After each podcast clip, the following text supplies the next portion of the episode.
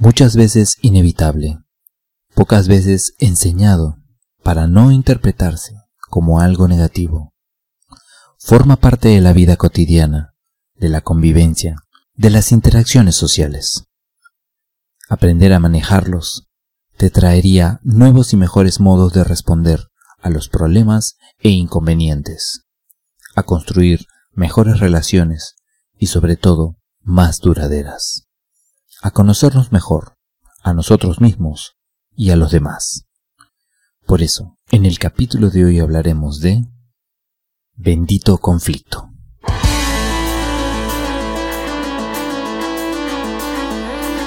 Bienvenidos a Tiempo Cero.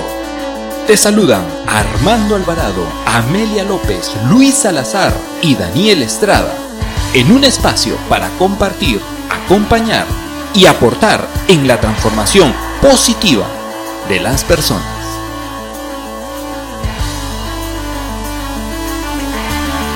Hola, hola, hola, ¿cómo están? Bienvenidos a nuestro programa nuevamente Tiempo Cero. Aquí con toda la energía y vamos a entregar, te prometemos todo de nosotros. Muchísimas gracias por estar ahí y rápidamente aquí estamos con todo el equipo y hoy te quiero decir, Luis Salazar, Armando Alvarado y con nosotros nuestra bellísima, nuestra bellísima Amelia López. Así que desde aquí les mando un abrazo y ellos te van a saludar personalmente. ¿Cómo está equipo? Hola, bienvenidos todos. Qué gusto de nuevo en nuestra cita de los miércoles. Eh, feliz de acompañarlos. Hola, hola, hola a todos. Un gusto, un gran placer poder compartir en este nuevo programa que siento que va a ser una súper herramienta muy útil para poder trascender los desafíos de nuestra vida. Bienvenidos a todos. Hola, hola, hola, ¿qué tal? Una semana más, muy feliz, una vez más conectados con ustedes. Gracias Dani, Amelia y Armando. Dichoso que puedo una vez más aprender. Excelente equipo. Y hoy que tenemos un gran tema que hemos escogido para nuestra audiencia, estamos seguros que va a incorporar en sus habilidades esta nueva óptica de ver este tipo, y no lo quiero decir, y no lo quiero decir, pero sí les voy a dar un indicio. Forma parte de la vida cotidiana, de la convivencia y de las interacciones sociales. Importante, ¿eh? una actividad que podríamos decir inclusive natural e inherente a todas las relaciones humanas. Muchas veces inevitable. Pocas veces enseñada desde una perspectiva como que se puede interpretar de algo positivo. De hecho, puede tener aspectos funcionalmente positivos, evitar estancamientos, estimular el interés y la curiosidad, siendo la posible raíz de un cambio personal y social, para ayudar a establecer estas identidades tanto personales como grupales. Y, y así, por si fuera poco, ayudar a aprender nuevos y mejores modos de responder a los problemas e inconvenientes, a construir relaciones mejores y más duraderas, a conocernos realmente mejor a nosotros mismos y a los demás.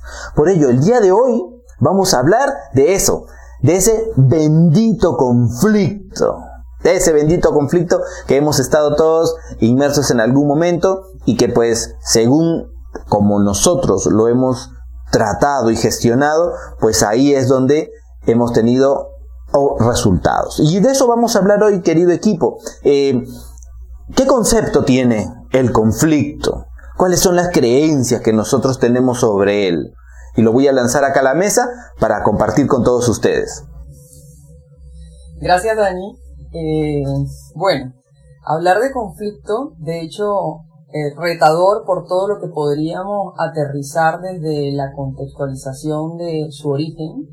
Eh, quizás empiezo con un concepto recontrayano y es como que los, los conflictos forman parte realmente de nuestra vida eh, cotidiana. Eh, es un elemento relacionado o inherente a las relaciones sociales y realmente es como una situación en la cual dos o más personas con intereses diferentes entran en confrontación, oposición o hay alguna acción antagónica de alguna manera que eh, no permite, digamos, que ninguna de las partes esté eh, satisfecha o haya conseguido lo que, lo que busca. Desde esa, digamos, como, como conceptualización básica, luego podemos escoger alguna de las teorías o formas que nos llevan y antes de, ponerlo como más eh, afinado, lo otro es como tener claro que a veces los conflictos eh, incluso no son tan reales. Entonces hay que eh, visualizar en qué tipo de conflicto me siento yo y qué tan real es ese conflicto y qué estoy haciendo allí.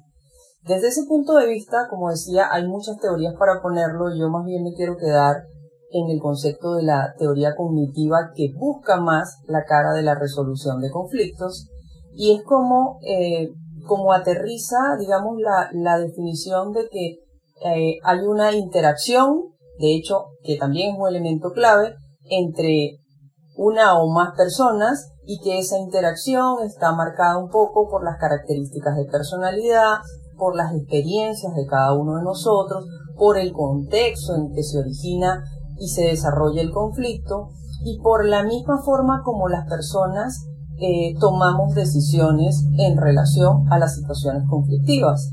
Y todo esto se enmarca un poco hacia esa respuesta a la pregunta que nos pone Dani como, como elemento de partida, y eso tiene que ver con las creencias que cada uno de nosotros tiene. La resolución de conflictos va a estar marcada mucho por las creencias de cada uno de los que participamos en ello. Luego, lo otro valioso que pone la teoría cognitiva, eh, digamos, eh, como, como de cara, es que nuestros estilos y la forma propia de enfrentar también tiene una marca en cómo finalmente se resuelve. Eh, si uno piensa que puede significativamente con su comportamiento aportar a una situación conflictiva para llevar a una solución, definitivamente vas a ir programado de alguna manera desde esa posición. Pero si piensas lo contrario, también vas a ir justamente del otro lado con poca perspectiva o posibilidades de mirar eh, sobre, sobre las eh, opciones que tienes para funcionar de esa manera. Y el otro elemento que me gustaría centrar es que a partir de la teoría cognitiva entonces se define una teoría de manejo de conflictos o de definición de conflictos y esa teoría habla de que tenemos estilos de interacción.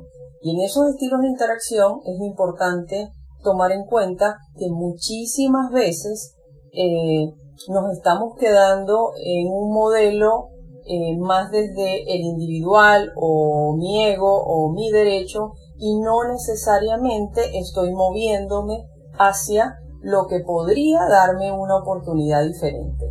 Entonces, entre los estilos que plantea eh, la teoría de sobre conflictos, habla que yo puedo tener un estilo como competidor, o sea, yo gano, tú pierdes, eh, un estilo de evitar, yo pierdo, tú pierdes, o sea, lo dejamos allí nomás, un estilo de ceder o acomodarme, un estilo de comprometer, o sea, yo voy a ceder esto, pero tú me tienes que, tú tienes que ceder lo otro, o un estilo de colaborar, que es el estilo ganar-ganar. Eh, y de ese estilo podemos oh, hablar muchos espacios. Eh, está desde la teoría que está en los siete hábitos que nos enseña un montón de cómo eh, realmente prepararnos para manejarnos desde esa perspectiva. Y si nos vamos más al pensamiento de quienes nos están escuchando y trabajan con equipos, eh, o sus equipos naturales en casa, que ahora son más vigentes que nunca.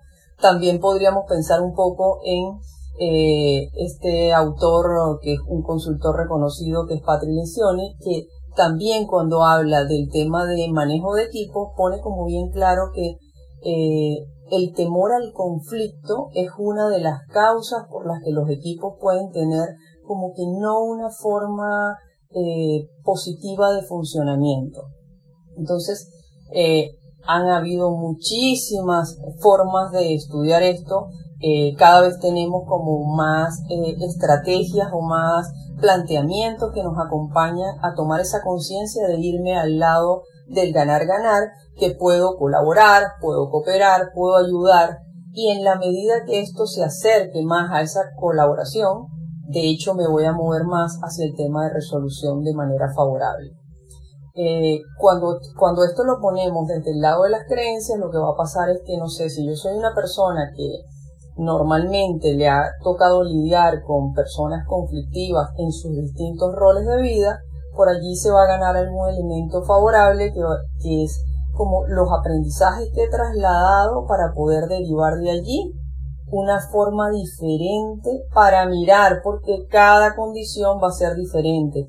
Si me voy a los seis, eh, a las cinco características que di de los estilos, es como que uno dice, ¿cuál es la característica que a ti naturalmente te acomoda? Probablemente no sea de naturaleza colaborar, pero sí puedes empezar a explorar qué cosas podrías hacer para moverte a esa característica eh, deseada de eh, de, colaborar. Y cuando te pongas en esa disposición, más bien te regalo como unas preguntas concretas y me encantaría que ahorita mismo te preguntes cuáles son tus creencias de conflicto. Si puedes definir la palabra conflicto para ti, ¿cómo la definirías?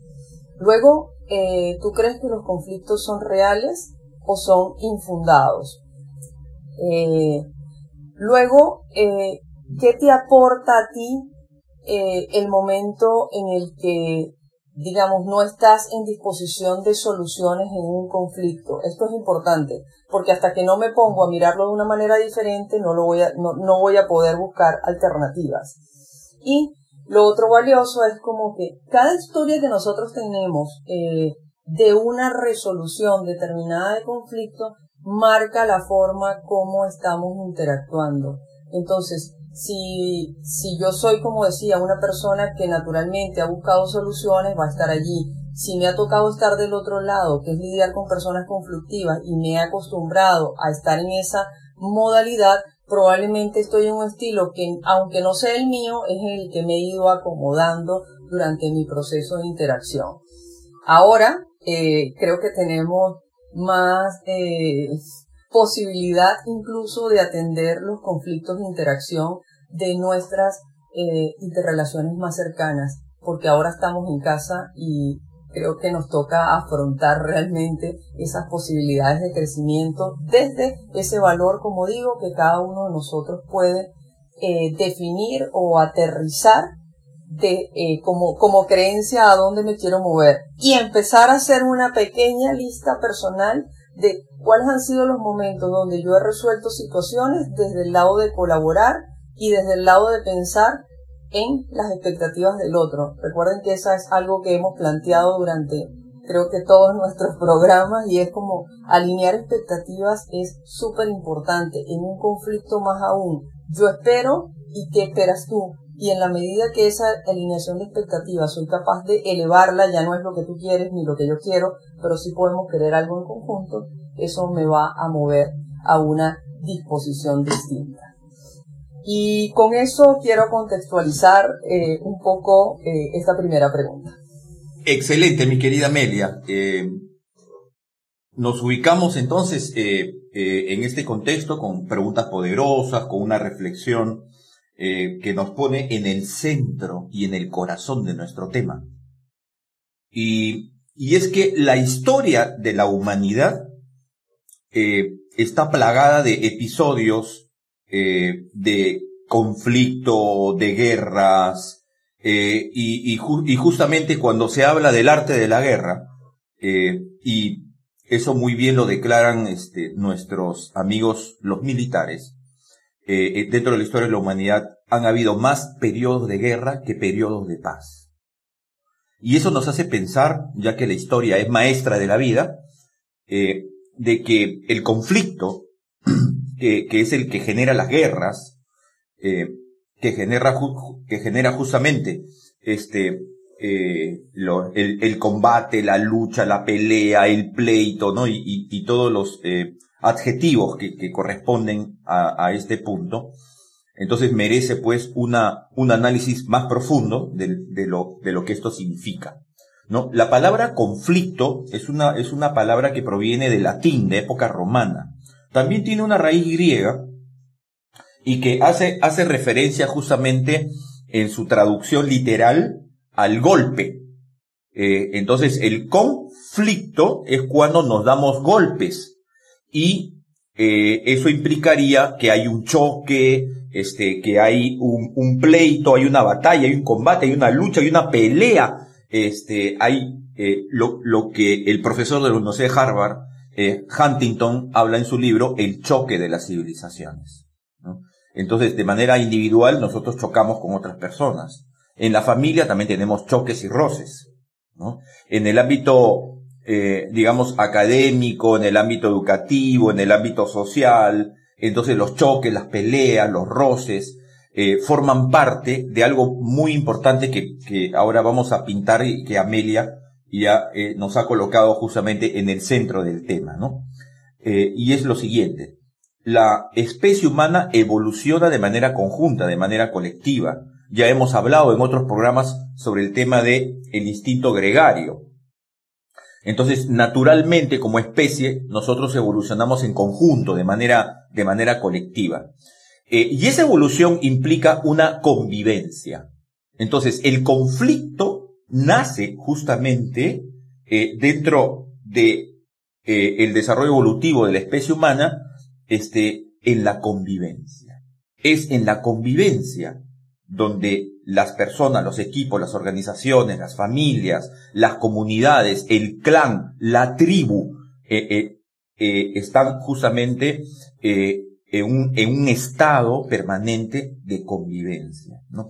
Y es en la convivencia donde se dan justamente los conflictos. Por lo tanto, los conflictos no son ni buenos ni malos. Los conflictos se dan justamente en este proceso evolutivo eh, de, nuestra especie. Entonces, como evolucionamos de manera conjunta, eh, entonces entre nosotros eh, es normal y hasta natural, como dicen algunos especialistas, que el conflicto aparezca. Ahora, el tema de fondo es qué vamos a hacer con esos conflictos. Entonces lo importante, como ya ha mencionado Amelia, es cómo vamos a interpretar y cómo vamos a mirar esos conflictos. Entonces lo primero que quiero compartir es que, eh, contextualizando, complementándolo lo que ya ha dicho Amelia, eh, entonces el conflicto forma parte de la evolución de la especie humana. El conflicto forma parte de este escenario de convivencia en donde todos los seres humanos entonces coexistimos eh, esta coexistencia trae naturalmente, normalmente, entonces, el conflicto, porque los seres humanos somos, somos iguales y somos diferentes. ¿ya? Este es un principio de la antropología moderna, ¿no? Somos iguales y somos diferentes. Eh, como, como somos más diferentes que iguales dependiendo la mirada, la perspectiva, la interpretación, entonces por ahí vienen justamente en la diversidad, en la, en la diferencia, eh, eh, van naciendo estos conflictos. Ahora, la propuesta es que esta convivencia sea consciente, ¿no? Esta es la, esta es la propuesta, digamos, que se, que se plantea, que nuestra convivencia, ya que tenemos que evolucionar en forma conjunta, entonces sea una convivencia consciente, donde el respeto a la dignidad del otro, el hecho de compartir intereses comunes eh, entre, entre nosotros, entonces sea justamente un principio clave, ¿no? Porque aquí la consigna es aprender a convivir. Eh, este es un aprendizaje.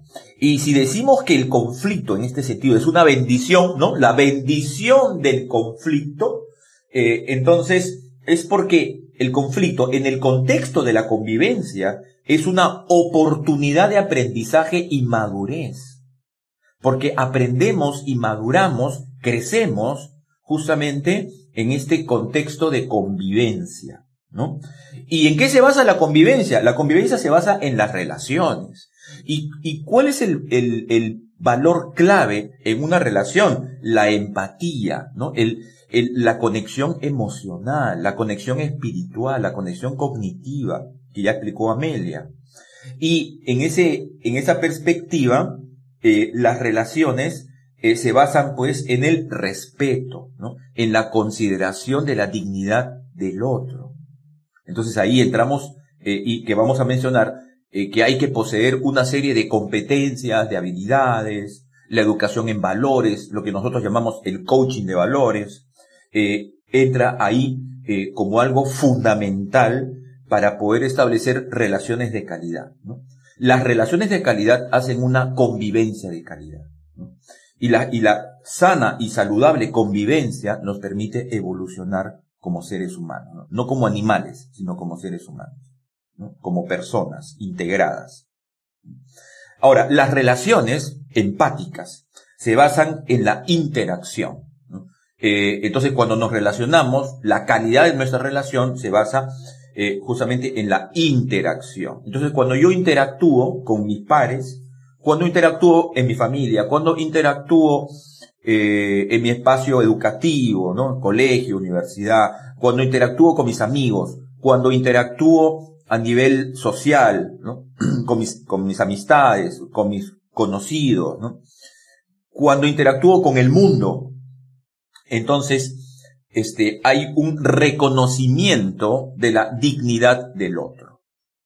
Eh, entonces, eso es, eso es importantísimo. Las relaciones se basan en la interacción.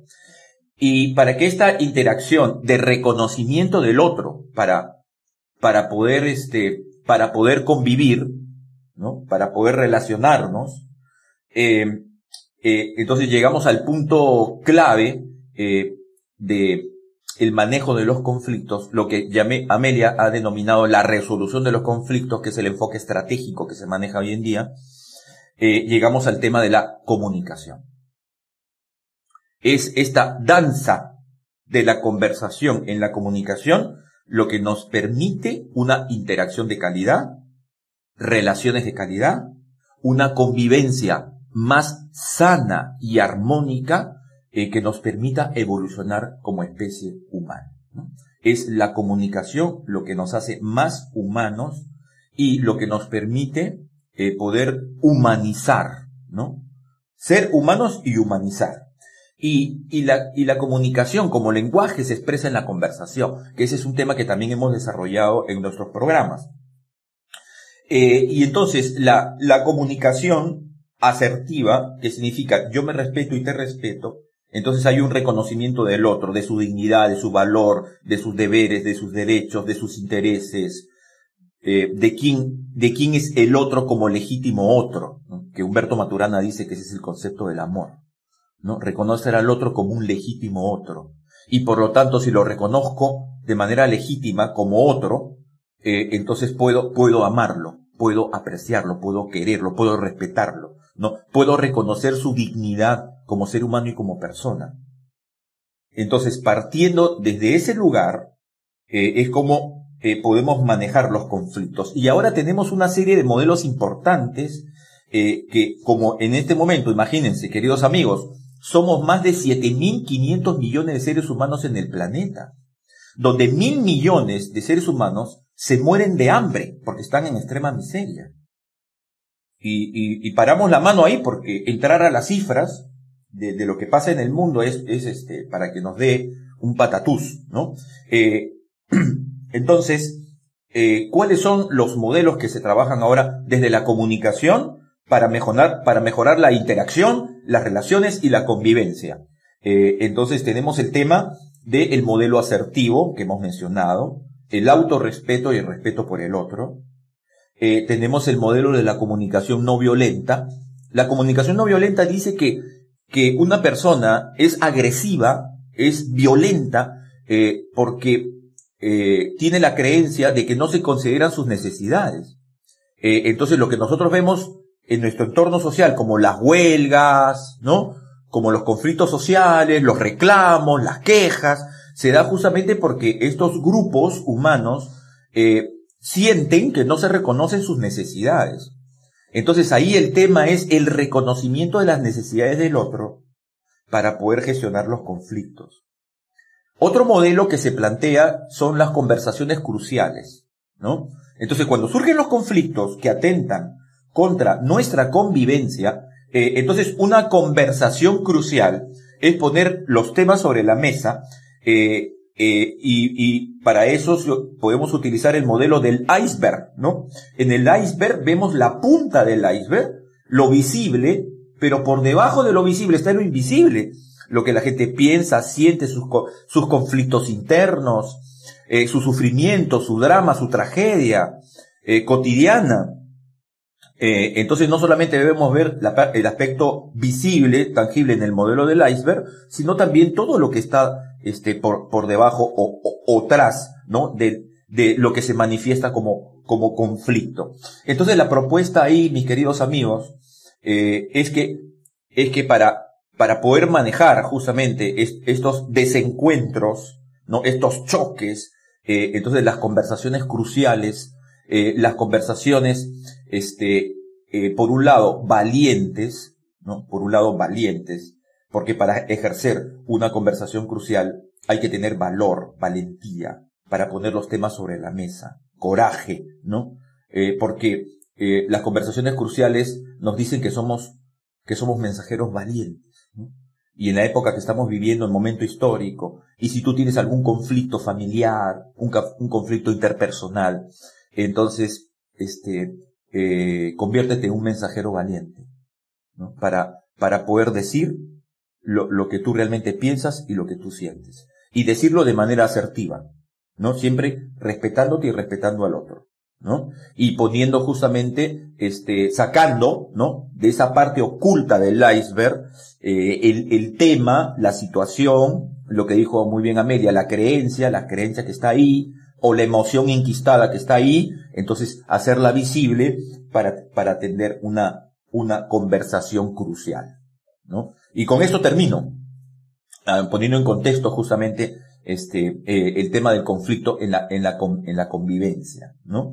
Y si hasta el momento la especie humana, a pesar de todas las guerras y conflictos, estamos hablando en forma general y colectiva, eh, ha podido salir adelante, eh, es porque ha encontrado eh, estrategias, eh, ha, ha encontrado la solución dentro, dentro de sí misma, ¿no?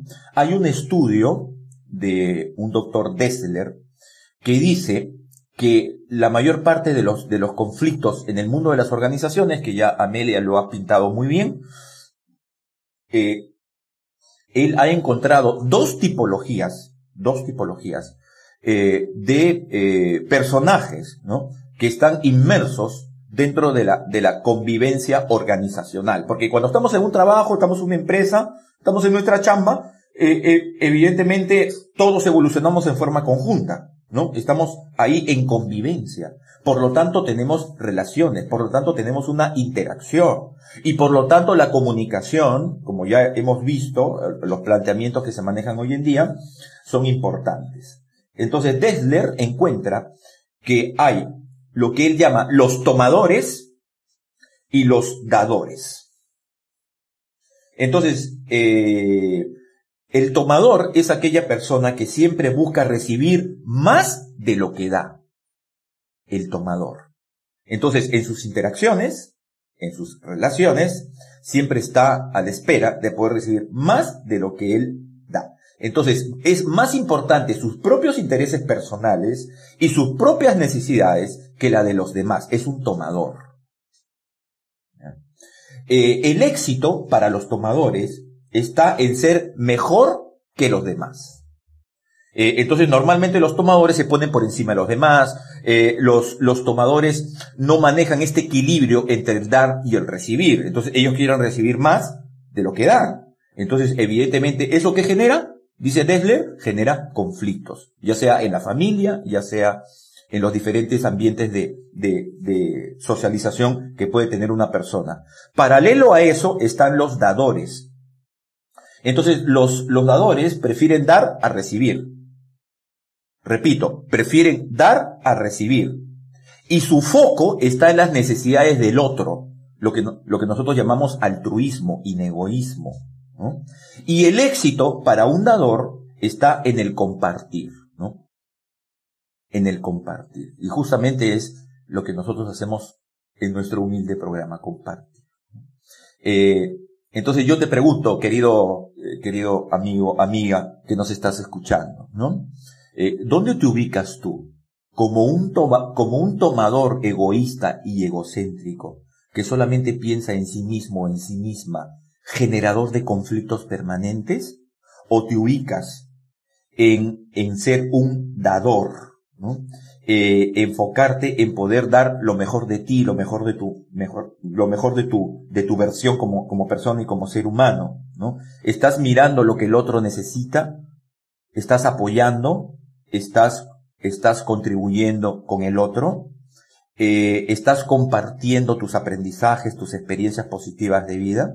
Entonces te dejo con esta pregunta, porque son los dadores los que hacen la historia y los que permiten que la humanidad y que las personas, los equipos, las organizaciones y las familias eh, puedan perdurar en el tiempo. Gracias, gracias eh, Armando y Amelia por lo compartido hasta este momento. Mm, lo primero que quiero mencionar es que eh, a, la pregunta que justo Dani nos ha planteado de inicio de esta conversación el día de hoy, esa nuestras creencias sobre el conflicto, pues debo decirles que la percepción que cada uno detenga va a ser determinante para él. Y mi percepción, que estoy aquí conversando, una vez más, como cada semana, es positiva sobre el conflicto. El conflicto, como bien ya lo mencionó en su momento el maestro Armando, es natural. Porque es parte de la naturaleza humana, parte de la convivencia humana. Todos los días tomamos decisiones y desde el simple hecho de tomar una decisión ya nos genera un conflicto. Porque tomar una decisión implica optar entre diferentes alternativas, A, B o C. Y esa evaluación que hacemos sobre cada alternativa, pues nos genera un conflicto. Hemos dicho también ya hasta este instante que está muy relacionado al concepto de conflicto en cuanto a los diferentes puntos de vista en nuestra relación con otras personas. Pero también, como muchas veces hemos mencionado, existe el conflicto con uno mismo, ¿no? Cuando esos diferentes puntos de vista surgen en tu interior. ¿Cuántas veces te debes haber dicho tú a ti mismo, a ti misma, que hoy nos estás escuchando, tengo un conflicto conmigo mismo, tengo un conflicto conmigo misma. Ahí va, ahí va, por ahí va justamente, porque estás tomando una decisión, porque debes tomar una decisión.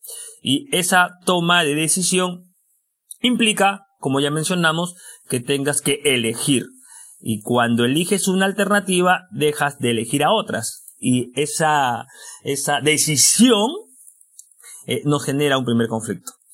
Tradicionalmente, el conflicto posee connotaciones negativas y suele percibirse como desarmonía, eh, como incompatibilidad, eh, como pugna, eh, incluso suele asociarse la palabra conflicto a emociones negativas como la ira, el odio, la rabia, la pérdida. Sin embargo, desde hace algunos años, de manera más reciente, ya se viene promoviendo la comprensión del conflicto como una gran oportunidad eh, para fortalecer las relaciones humanas. Eh, se da en todas partes, si se da contigo mismo, pues también se da en tu casa, se da con tu pareja, se da con tus hijos, se da con tus padres, se da cada vez que se tiene que tomar una decisión. Y eh, eh, para que un conflicto eh, se ocasione, pues simple siempre se va a necesitar primero de personas, incluso tú misma, recuerda, y recuerda que puede ser un conflicto con uno mismo, no bastan dos personas, basta una sola persona para que se genere un conflicto. También tiene que presentarse diferentes puntos de vista y también hay emociones y creencias que son las que nos generan la percepción sobre la situación que está generando ese mencionado conflicto. Pero aquí también quería aportar desde el punto de vista organizacional, ¿no? Desde el mundo laboral, desde el mundo empresarial, porque la capacidad para manejar los conflictos es una es una de las habilidades más importantes que debe tener un líder, un gerente, un jefe, cualquier persona que tiene a su cargo un equipo, mandos medios, eh, jefaturas, etcétera, eh, emprendedores que manejan sus propios negocios, cualquier persona que tiene a su cargo un equipo, eh, debe tener esta hermosa habilidad para manejar conflictos. en realidad, todos aquellos que dirigimos personas, al menos la quinta parte de nuestro tiempo, al menos un 20% de nuestro tiempo lo pasamos eh, resolviendo conflictos. Por lo tanto, por lo tanto, la necesidad de manejar un conflicto es una realidad cotidiana en toda organización. Recuerda que cuando hablamos de organizaciones, no solamente del mundo laboral y empresarial, sino también que nuestra primera organización nuclear, que es la familia, ¿cierto? Todos los días se toman decisiones, por lo tanto todos los días hay conflictos, ¿sí? Por eso es que debemos verlo como un proceso natural y como una gran fuente eh, de aprendizaje. Dicho esto, siguiendo con la información que estamos compartiendo desde el punto de vista organizacional, eh, hay tipos de conflictos, ¿cierto? Eh, están los conflictos funcionales y tenemos también los conflictos disfuncionales. Los primeros, los funcionales, son aquellos desde la óptica, desde la creencia, desde la visión positiva, estos conflictos que apoyan a las metas de la organización y que van a generar eh, van a construir nuevos elementos que aporten al desempeño de las partes involucradas, es decir, cuyo resultado final de este conflicto funcional eh, va a generar una sensación positiva después de resolverlo, ¿sí? Por otro lado, de manera contraria están los conflictos disfuncionales, son aquellos que impiden que la organización alcance sus metas, eh, son conflictos a veces a los que cuesta más llegar a una solución, incluso muchos de estos se quedan sin solución. Estos conflictos disfuncionales son los que generan estrés, eh, desconfianza, frustración, ah, temores, eh, a veces incluso eh, desequilibrio emocional eh, que, repercute en las relaciones en el trabajo.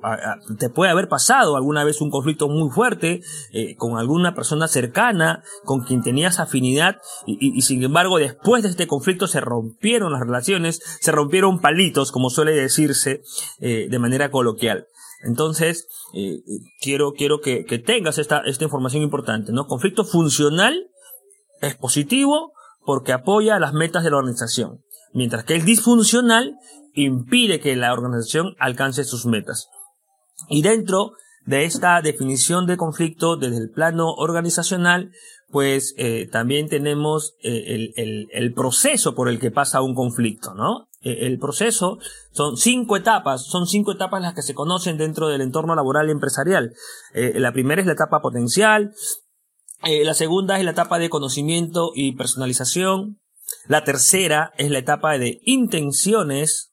La cuarta del comportamiento y la quinta y final la etapa de resultados. Justamente en una de estas etapas es donde eh, se dan estas eh, actitudes o estas tipologías de personas ante el conflicto que Amelia hace un instante nos mencionó, ¿no?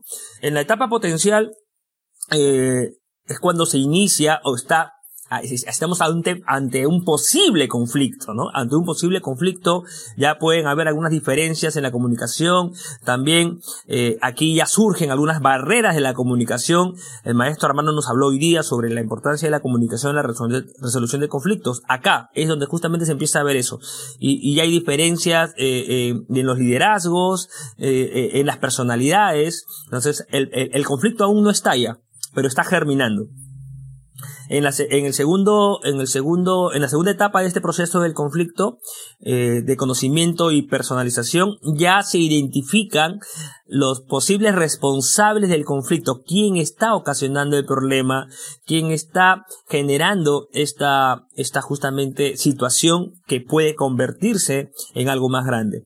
Y, y, y aquí ya incluso empiezan a, a, emitirse juicios de valor, a, a, tomarse parte, a tomar parte, ¿no? apoyar a una, a otra o a una tercera alternativa incluso. En en el Tercer proceso de conflicto es la etapa de intenciones. Aquí justamente es lo que hace un rato mencionaba nuestra maestra Amelia, ya nos habló de los estilos de comportamiento, ¿sí? Es competitivo, eres colaborador, eres evasivo, complaciente o conciliador. Como bien mencionó al final, el ganar-ganar, ¿no? En el cuarto proceso que es la etapa del comportamiento, ya los conflictos se hacen visibles en la organización, ya, ya, ya está generando esa interacción negativa, ya existen bandos a favor o en contra de cierta postura, incluso ya hay expresiones, acciones y reacciones que eh, ya se tornan de manera a veces eh, agresivas, ¿no? Eh, ya llegamos a nuestro centro de trabajo, a nuestro negocio, ya nos comunicamos desde una perspectiva ya de antemano alterados, ¿sí? Ya llegamos porque el conflicto está, ya está vivo, es un conflicto vivo. Y entonces este conflicto vivo nos genera todas esas emociones negativas porque no hemos dado solución al mismo de manera previa.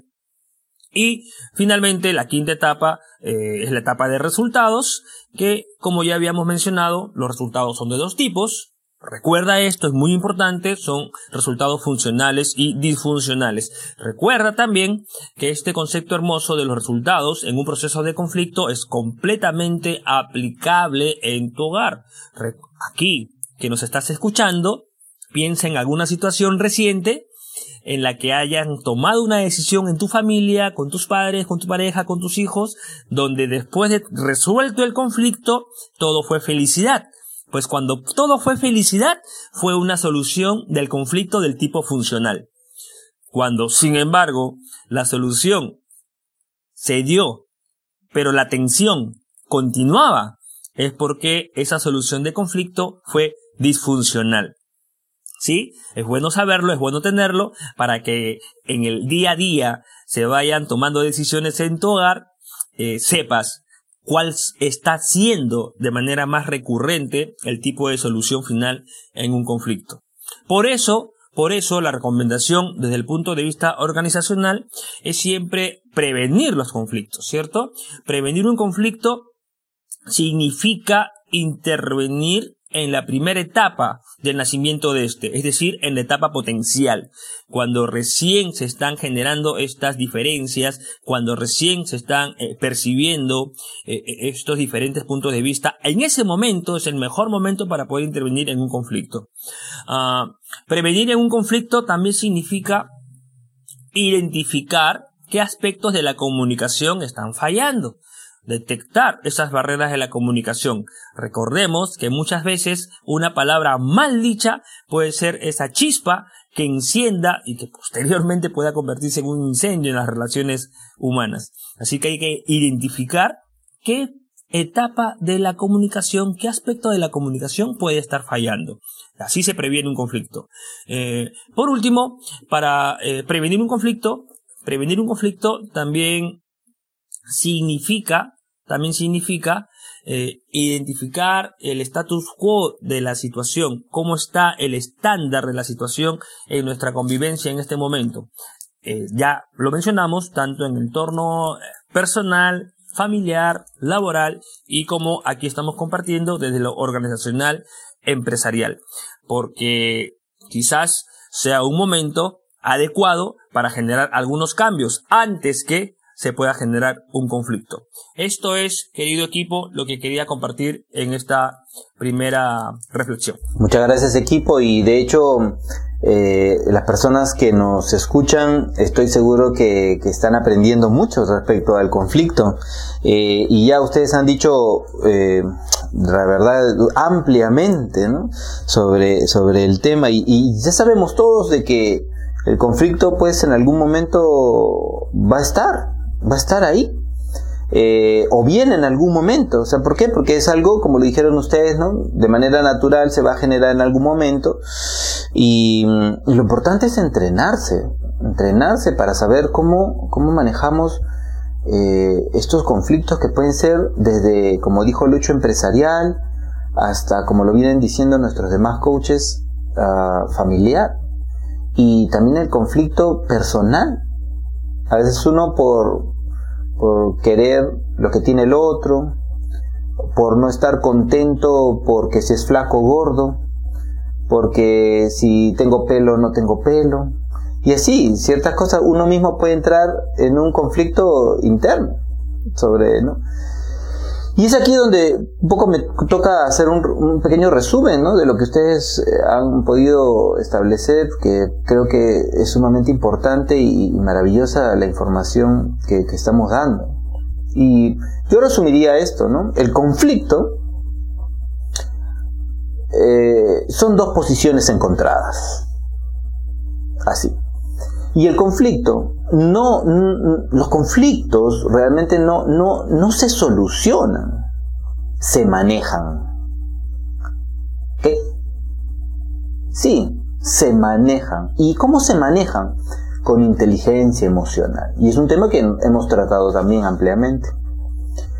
Para, para aprender y entender realmente a través de esta inteligencia emocional que no todos tenemos la razón y que tenemos que aprender a ser muchas veces flexibles. Entonces, a trabajar en eso. Y aquí hay algo importante, ¿no? La estructura de los conflictos para mí es relativamente simple y está conformada por la interacción de, de tres elementos claves y fundamentales, que son, en este caso, las personas, el proceso en sí y el problema o el inconveniente que se tenga. Cualquiera de ellos o en su combinación pueden ser causa de, conflicto. Y en cualquier caso, siempre los vamos a encontrar en el desarrollo o en, la disputa de estos, de estos resultados. Eh, por otra parte, existen también otros elementos muy visibles que quiero anotar, que es al momento de los conflictos, ¿verdad? Nuestro lenguaje verbal y no verbal, nuestras acciones y comportamientos, que serían visibles, y los no visibles, que son también muy importantes, no menos importantes, son los pensamientos, los sentimientos, los valores, las necesidades. Qué importante es entrenarnos en el conflicto para finalmente, realmente al final de ello, en el aprendizaje, puedes decir, bendito conflicto, por el aprendizaje que nos puede traer y la mejora constante que puede generar. Y entonces equipo, si lo vamos a ver desde esta manera y como lo dijo también Luis, de manera positiva, ¿cuál sería esa mirada ¿Cuál sería esa mirada que deberíamos tener o darle al conflicto? ¿Qué creen ustedes? Excelente, mi querido Daniel. Eh, sí, bueno, eh, hay, hay diferentes miradas, ¿no? Eh, por ejemplo, si retomamos de los clásicos, Hamlet de, de Shakespeare, el gran literato y dramaturgo inglés, cuando a través de, Hamlet nos dice, ser o no ser, he ahí el dilema. Porque los conflictos externos son un reflejo de los conflictos internos. Eh, porque todo nace del ser humano, ya sea en su relación consigo mismo o en su relación con los demás, porque ya hemos dicho que la evolución es colectiva. Somos más de 7.500 millones de seres humanos en el planeta. ¿Cómo no va a haber conflictos? por supuesto, hay conflictos por doquier. Y aparte que ya sabemos que eso es consustancial a nuestra naturaleza humana.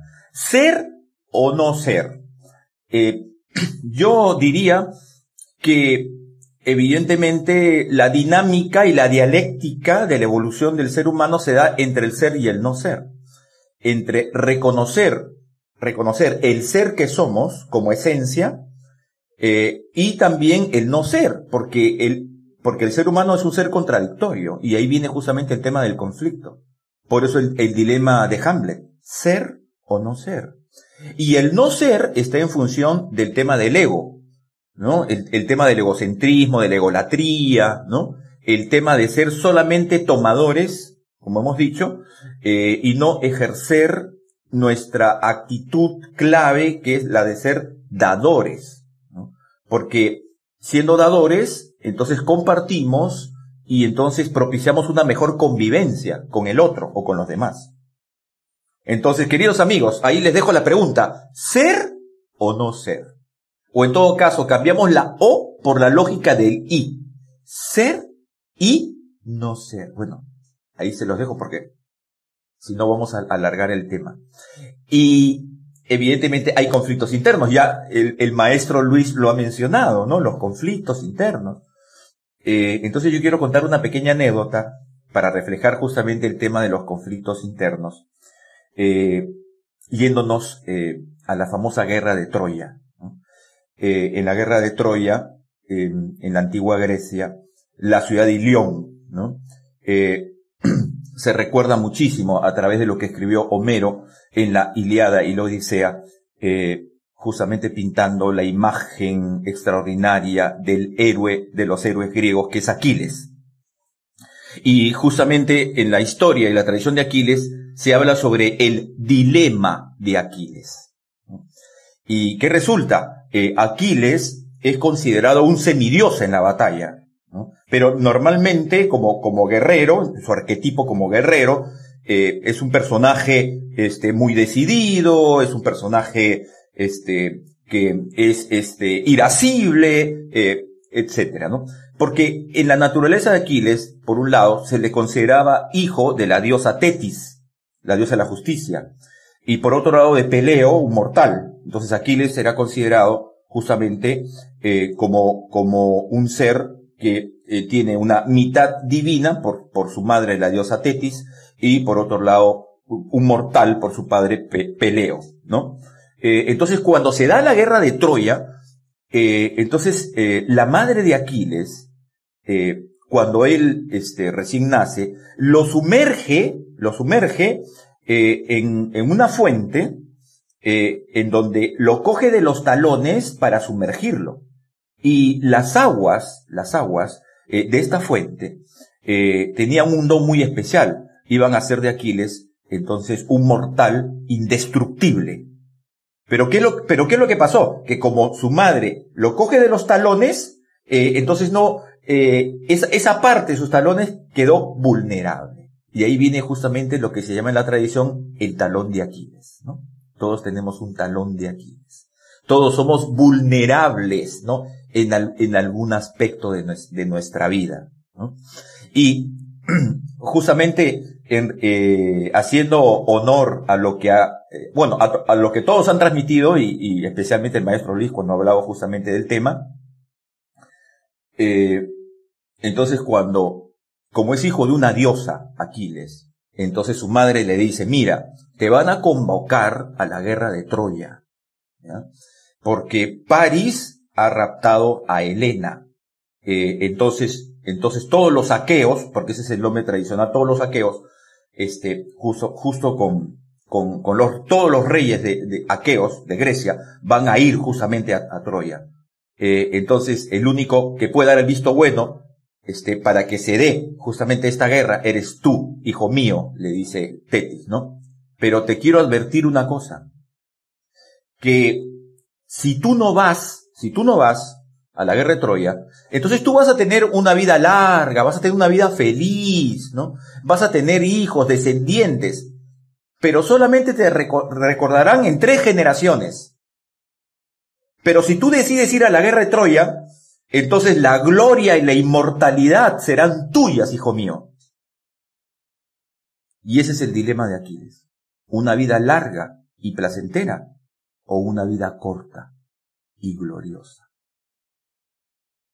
¿Qué desean ustedes, amigos, para sus propias vidas? Y ahí es donde surge el conflicto. Ese conflicto interno. Entonces, ¿cómo va a ser mi vida? ¿Cómo voy a vivirla? Entonces, ¿qué tengo para dar? ¿Dónde está mi trascendencia? Eh, y entonces, como ya sabemos, ¿no? Este, y para beneplácito, ¿no? Este, de todos nosotros cuando leemos la idea de la Odisea y leemos los clásicos, entonces Aquiles decidió por una vida corta y gloriosa. Así que eh, les dejo para eh, como pregunta, ¿no? Entonces, ¿qué preferimos nosotros? En, el caso de que Shakespeare nos pregunte con Hamlet, ¿ser o no ser? O, o en el caso de, del dilema de Aquiles. Entonces, ¿qué prefieres tú? Morir en tu cama, este, de manera plácida, ¿no? Tranquila, o morir con una espada en la mano, por una causa gloriosa. Ese es el dilema de aquí. Y cada uno tendrá que tomar su elección, mis queridos amigos. Así que, eh, en todos nosotros está la posibilidad de trascender el conflicto. Gracias. Gracias Armando, imposible estar aquí y no emocionarse. Mañana veo de nuevo Troya, de todas maneras. y eh, a la pregunta de cuál es la mejor forma de mirar el conflicto, eh, les voy a hacer eh, recontra insistente acá. La mejor forma de mirar un conflicto es asumiendo que tú eres co-creador. No hay forma de que exista un conflicto porque una sola de las partes es la que está actuando en ello. En el momento que te haces consciente que tú eres co-creador de un conflicto, esa va a ser la mejor mirada que puedes tener. Los conflictos eh, desde el lado positivo nos mueven a ser honestos, abiertos, nos orientamos al objetivo, eh, buscamos más bien que el ego sea eh, como dormido para darle lugar a las oportunidades que permitieron desde mi persona que se generara ese conflicto delante. Y eh, desde esa perspectiva voy a compartir, creo que son cinco tips, simplemente concretos. Uno, piensa siempre desde el lado ganar-ganar, que tu propósito sea que ambas partes estén recontra contentas con lo que termine lográndose. Dos, retoma el concepto eh, que planteé en la intervención, alinea la expectativa y encuentra una expectativa común. Hay siempre la posibilidad de construir una expectativa común. Cuando eres co-creador la vas a encontrar más fácil. Propicia confianza. En la mayoría de los conflictos lo que hemos tenido es un quiebre de confianza que hace que estemos ahora en esa modalidad. Entonces, si vuelvo a hacer eh, un ejercicio que me ayude a que la confianza eh, digamos, se vuelva de nuevo a esa interrelación donde esté el conflicto, les aseguro que es un paso gigantesco. Cuatro, por favor, acepta las diferencias. Las diferencias nos enriquecen. Entonces, si aceptas las diferencias y te posicionas más en tu mentalidad de identificar, bueno, cuál es esa fortaleza, esa cualidad, eso que me aporta a mí esta situación o esta persona, me pone en una disposición diferente. Estoy valorando al otro y desde ese valor les aseguro que encontramos soluciones mucho más poderosas. Reconoce en qué emoción estás. Las emociones son valiosas. Desde qué emoción estás trabajando este conflicto específico. Busca todo el tiempo hacer que estemos pensando dónde están esos pequeños micros que bien han puesto los tres maestros eh, en evidencia de si hay algo que ya da un indicio de que puede convertirse en un conflicto, no lo tapes, al contrario, ábrelo y crea las posibilidades de conversación que permitan que eso fluya y no llegue a generarse el conflicto. Y finalmente, recuerda que eh, todos los, los conflictos son útiles y necesarios. Desde esa perspectiva vas a tener mucha más disposición para estar alineado a la resolución de conflictos, para aprender a gestionar conflictos propios y de otros donde tú interactúas y para convertirte realmente en un transformador de conflictos en oportunidades de aprendizaje. Gracias. A la pregunta, ¿cuál es la mejor forma de mirar el conflicto? Pues desde mi perspectiva considero que el conflicto es una gran oportunidad de aprendizaje. Y, no solo de aprendizaje, sino aprendizaje significativo. Mm, por eso es que me parece que generar conflictos de manera pedagógica es muy valioso en las aulas, eh, en los colegios, en las universidades, en todo proceso de formación académica, en todo proceso de formación personal. Cuando nosotros, desde nuestra experiencia de facilitadores experienciales, estamos guiando justamente nuestros talleres de entrenamientos en habilidades blandas, el manejo de los conflictos es una de estas habilidades blandas. Por eso es que generamos diferentes ejercicios, juegos o dinámicas para que haya interacción entre los participantes y se pueda generar una respuesta, una resolución de este conflicto. Por eso es que inicié mi participación en este segundo segmento comentando que es una gran oportunidad de aprendizaje significativo. ¿Por qué? Porque promueve el desarrollo de la creatividad para proponer soluciones. Mm, recordemos que ante cada conflicto, ante cada problema, ante cada decisión que debemos tomar, siempre hay más de una alternativa. No solo una, no dos, hay tres, cuatro, cinco. Esa creatividad se genera en el conflicto. El conflicto también nos brinda eh, la capacidad para aprender a observar las situaciones desde diferentes perspectivas. Y, esta, y estas diferentes perspectivas nos ayudan a aprender otra gran habilidad blanda, que es la habilidad de la empatía, porque puedo entender no solo mi punto de vista, sino también el punto de vista del otro, ¿sí? El punto de vista, eh, la perspectiva del otro. Y eh, desde, desde el concepto del coach, de coaching, eh, el observador del otro. Así que también me ayuda el conflicto eh, aprender a observar desde diferentes perspectivas. Mm, también nos ayuda a aprender a respetar las diferencias y como y por lo tanto al, al momento de respetar las diferencias aprendemos la tolerancia. qué hermoso es poder enseñarle a nuestros hijos, a los niños, en las escuelas, en los colegios, eh, aprender a tolerar las diferencias, ¿no es cierto? Esto se logra eh, gracias al conflicto, gracias al conflicto.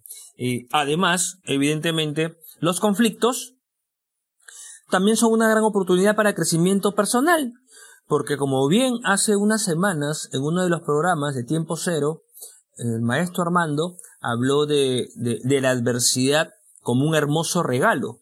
Eh, pues eh, eh, el conflicto, las situaciones conflictivas están ligadas también al concepto de adversidad. Y, la adversidad siendo como son, como ya aprendimos del maestro Armando, un regalo, un regalo que viene en una envoltura que quema, pues cuando resolvemos esta adversidad, cuando llegamos a una solución en este conflicto, crecemos, crecemos como personas. Ya no somos los mismos, ya no somos los mismos antes del conflicto después del conflicto. Hoy, en estas épocas que estamos viviendo aún en el Perú y en el mundo, se suceden de manera casi cotidiana muchos conflictos eh, en las casas, en los negocios, en, diferentes situaciones, en el país, nuestras autoridades, ¿cierto? Y siempre pregonamos desde nuestra esquina de este equipo que salimos cada semana con tiempo cero, que vamos a salir después de esta situación, después de esos aprendizajes que estamos generando para resolver cada conflicto cotidiano, vamos a salir fortalecidos. Tenemos, creemos fehacientemente en que seremos mejores seres humanos. Para terminar mi intervención en esta segunda parte, para compartirte algunos tips de cuál es la mejor forma de mirar el conflicto, quiero dejarte esta, este modelo, este modelo de los siete pasos modelo de los siete pasos para resolver un conflicto. El, el, primer paso es planificar cómo, eh, cómo poner en claro el problema, ¿no? Poner en claro el problema, o sea, introducir eh, eh, la temática de la situación conflictiva que se está generando. Identificarla primero y planificar cómo es que voy a tratar ese problema. El segundo paso, el segundo paso es que te invito a ti a ser el de la iniciativa. No esperemos que otros sean los de la iniciativa. Si tú te has dado cuenta de que hay un problema potencial, recuerda que la primera etapa es la etapa potencial, pues toma la iniciativa para que no crezca ese conflicto, solucionalo lo más pronto posible. No esperes que otro lo haga. Si tú ya percibiste que puede eh, ocasionar o puede eh, agrandarse ese problema, resuélvelo y sé el de la iniciativa. Ese es el segundo paso. El tercero, el tercer paso es eh, esforzarte en comprender antes de ser comprendido. Este concepto hermoso del comprender antes de ser comprendido justo es uno de los siete hábitos de Covey que Amelia hace un instante mencionó, de los siete hábitos de la gente altamente efectiva. Es decir, usa tus oídos más que tu boca. El tercer paso es, primero comprende para luego ser comprendido. El paso número cuatro es reconocer tu parte en el conflicto. Es decir, mm, va a ayudar muchísimo en la apertura al diálogo que la otra parte involucrada te vea a ti como decir, ajá, en este conflicto que está sucediendo, que se ha ocasionado, yo soy responsable en A, B y C. Ese reconocer tu parte ayuda muchísimo a generar un entorno positivo en base al manejo de emociones para tomar una decisión de resolución del conflicto. Ese es el paso número cuatro. El paso número cinco, muy valioso, es enfócate en solucionar el problema más que en buscar un culpable. Cuando el conflicto ya se dio, cuando el conflicto ya está sucediendo, no estemos buscando culpables, porque el buscar culpables hace que el conflicto se profundice, se amplíe, empeore. Eh, en vez de estar buscando culpables, hay que enfocarnos en la solución.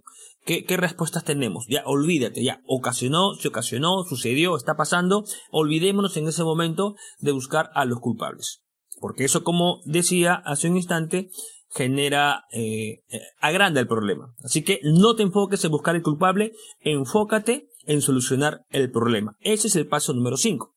El paso número 6, sé siempre parte de la solución, no del problema. Hemos escuchado muchas veces este mensaje poderoso, ser parte de la solución, no del problema. Ese es el paso número 6. Involúcrate tú en ser protagonista de la solución es no solamente plantees alternativas desde un punto de vista externo o ajeno. A ver, resuélvanlo de esa manera. No es resuélvanlo, es lo resolvemos de esta manera. Lo resolvemos, involúcrate. Usa siempre, y aquí, como ya han mencionado también Dani y Armando, el poder de la comunicación y de nuestro lenguaje es fundamental. Usa siempre el lenguaje propositivo, usa siempre eh, tus palabras en primera persona plural, ¿no? En persona, siempre involucrándote. La solución al problema es, me comprometo a, nos comprometemos a. La solución, nos comprometemos a. Busca ser partes de la solución, siempre es el paso número 6. Por último, el paso número 7 de este modelo de los 7 pasos que he querido compartirte en esta segunda secuencia, el paso número 7 es haz hincapié en la reconciliación con las personas antes incluso que solucionar el problema. Reconcíliate primero con aquella persona eh, con la que se generó el conflicto o, ser, o sé tú el mediador para que las personas involucradas se reconcilien. Sé un conciliador, sé un mediador. Genera espacios, genera eh, eh, la situación para que de manera bonita, positiva, hermosa, afectiva, por eso es que mucho entra a tallar acá la inteligencia emocional, el manejo de nuestras emociones. Eh, reconciliémonos primero como seres humanos mientras vamos trabajando la solución.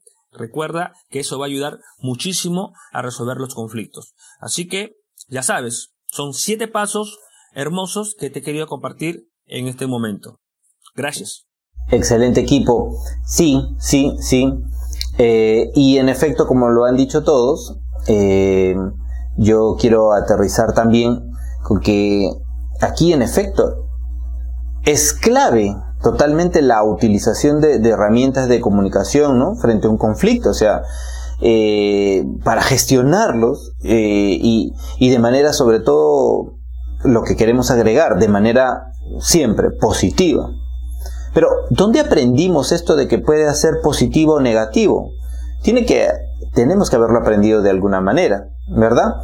Y acá es importante anotar que en este caso la escucha activa, el parafraseo, el lenguaje en primera persona o la legitimización son herramientas mm, comunicativas que, conviene siempre tener en cuenta. Eh, la comunicación, pero todo eso va a encerrar en un tema de comunicación efectiva, y es fundamental para manejar esto en todo conflicto y finalmente eh, crear y, comprender el significado que, tenemos. Y aquí aterrizamos un poco porque tal vez aquí no habrá pasado en algún momento, de repente tú. Nosotros, por ejemplo, les cuento que con Luis hemos estado en el colegio ah, muchos años, somos compañeros de colegio Imagínense, y la amistad pues ha, ha, continuado hasta, hasta este tiempo, donde hemos encontrado eh, esta misión y estamos aquí juntos. Pero era así, o sea, era un colegio de varones donde todos los días se generaba conflictos. Y si de repente tú no te cuidabas, ¿verdad? Tú no te cuidabas, pues ya ah, desaparecía pues tu lápiz, desaparecía algunas cosas, entonces, o había ciertos conflictos que de repente a otro niño tal vez tú no le, no le agrades y, y, podría de repente pues este, ¿no? Un manazo, algo que te incomodó, entonces tú llegas a tu casa y dices, oye papá, ¿no? Este, eh, eh, digamos, ¿no? Mi compañero, digamos, ¿no? Por decir, Pepito, me, me, me, tiró un, ¿no? Eh, un lápiz. Entonces, ¿cómo respondemos ante eso, no? Oye, me empujó tal persona. ¿Cómo, qué, qué le decimos a esta persona, a, los niños generalmente, no? Y, y, y, yo he encontrado a veces respuestas como, ya, si te pega, tú también, dale, pégale, ¿no? Eh, tú también, sí, tal, sí, te empujó, tú también empuja. Entonces, y yo quiero aquí hacer un hincapié, ¿no? Porque he vivido personalmente 11 años en un colegio de varones intentando defenderme de, de cada conflicto diario. Y aquí hay un aprendizaje enorme porque si yo le digo al niño, tú dale igual, tú pégale igual, realmente, ¿qué le estoy, cómo lo estoy educando para cuando esta persona, este niño crezca? La resolución de sus conflictos van a ser responder de esa manera ante los, los conflictos del futuro, ante el conflicto con su esposa, ante el conflicto con sus jefes, ante el conflicto con sus clientes y a dónde lo estamos enviando con eso. Por eso yo quiero anotar aquí que siempre hay otras maneras, siempre hay otras formas de resolver el conflicto. Y aquí quiero dar una mirada en las cuales hay un enfoque en el cual si yo me instruyo, me entreno en que en el conflicto todos ganan, ¿ok? Porque, porque de hecho estamos eh, educados sobre un conflicto donde alguien pierde y alguien gana, ¿verdad? Lo que escuchamos, ¿no? En un conflicto, finalmente alguien pierde y alguien gana. Sin embargo, otra vez pongo sobre el tapete, siempre hay otras formas. Y aquí les quiero dar un ejemplo, ¿no? Miren, imaginémonos que dos hermanas, dos hermanitas, eh, quieren una misma naranja, ¿no? Hay una sola naranja en la familia, en la casa, mira, una cosa muy doméstica, y hay una naranja. Y justo las hermanas, porque pasa, ¿no? Yo quiero naranja, y la otra hermanita también dice, ah, yo también quiero la naranja. Entonces, viene el padre y les dice, bueno, ¿Qué, diría un padre, no? ¿Qué dirías tú frente a un conflicto? si tienes dos hijos, tiene que haber sucedido en algún momento. Entonces viene el padre y dice, bueno, vamos a partir la naranja en dos y a cada una le vamos a dar su mitad.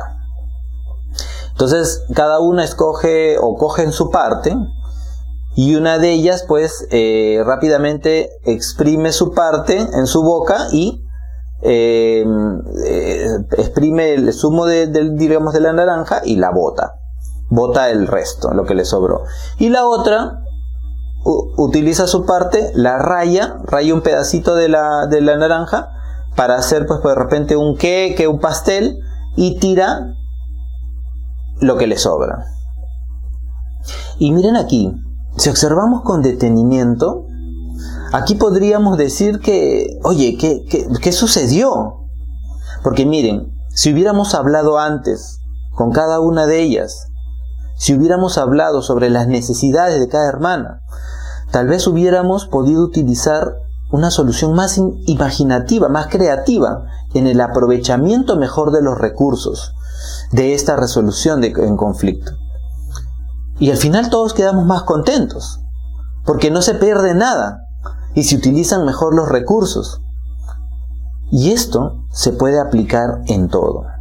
Y esta mirada, donde no hay siempre un ganador ni un perdedor, sino más bien un entrenamiento constante en la cual todos ganemos, era lo que les quería dejar esta, en, esta, en este espacio que, me ha tocado y espero que, que desde la mirada de cada uno de ustedes podamos a las personas que nos están escuchando dejarles una, una enseñanza grande para que ellos también puedan resolver tanto eh, eh, los, los, los, pequeños conflictos como los grandes conflictos. Muy bien equipo, bueno, ha sido creo un, un espacio maravilloso. Eh, yo eh, personalmente he aprendido mucho de ustedes y, gracias a todos. Realmente, ¿qué les parece si nos vamos despidiendo de nuestra audiencia? Agradeciéndoles por estar ahí con nosotros y siempre seguirnos y, sin que se olviden de que todos los miércoles estamos eh, para ellos y estamos estrenando nuevos episodios y estamos eh, trabajando siempre para ellos en un servicio constante y con, con todo nuestro amor. Nos despedimos equipo. Gracias a cada uno de los que nos escucha. Gracias querido equipo por compartir este espacio. Y cierro solamente recordándoles algo que he venido eh, levantando en algunos programas, y es, detrás de cada conflicto hay una o más conversaciones pendientes. Y no podemos resolver problemas usando el mismo tipo de pensamiento que usamos cuando lo creamos. Y ese es un pensamiento de Einstein. Piensen en qué modalidad están. Gracias. Bien, me, despido eh, después de, los grandes aprendizajes que, hemos tenido con cada uno de nuestros facilitadores. Em, de todo lo que, lo que he estado leyendo, releyendo, ahora último, me quedo con el tema de la escucha consciente y la escucha activa, ¿no? Ya eh, muchos especialistas dicen que eh, escuchar es aprender, escuchar es tolerar, eh, escuchar es no juzgar, o sea, no, no, no juicio, no, no, no creencia, y que estar en la disposición de esa escucha, este, con humildad, nos permite reconocer que en relación con el otro eh, hay cosas que no comprendemos y no entendemos, que da origen al conflicto. Entonces, queridos amigos, amigas que nos escuchan, eh, es eh, oportunidad propicia para hacer de la escucha una, una virtud que nos permita trascender los conflictos cotidianos. Un gran abrazo a todos. Muchas gracias una vez más. Me voy lleno de aprendizajes, lleno de tareas. Volveré a leer y a mirar Troya para tener otra visión de Aquiles. Volveré también, ya apunté todas las tareas que nos ha dejado en esta semana Amelia sobre la reflexión personal. De verdad hay varias tareitas pendientes que hay que hacer. Y, y empezar a decirle a mi esposa aquí en casa, ante un conflicto, amor no es un conflicto, son conversaciones pendientes. Me encantó esa frase. Por último, no quiero despedirme sin antes dejarle investigar amigos oyentes sobre un modelo muy hermoso creado por un docente, un profesor mexicano, porque en la educación también se está generando una visión sobre el manejo de los conflictos y es un modelo eh, llamado POPLA. P-O-P-L-A. POPLA es un acróstico de para, observa, piensa y luego actúa. Ese modelo es muy hermoso y muy bonito y como bien Dani nos compartió hace un instante, busca resolver los conflictos desde la inteligencia emocional. Con eso me despido. Investiguen, es un gran modelo educativo que se está implementando en varios colegios allá en México. Gracias y hasta la próxima semana. Excelente, excelente. Y no se olvide que en la humildad y el entrenamiento podemos nosotros abrir posibilidades a esos conflictos para convertirlos no en episodios realmente finales negativos, sino en episodios positivos. Y al final, con ese entrenamiento y esa disposición, poder decir, bendito conflicto. Muchísimas gracias a todos, nos vemos la próxima semana. Gracias, gracias, gracias. Estamos viéndonos. Gracias, gracias. Chao, chao. Nos vemos. Gracias, gracias. gracias. gracias. gracias.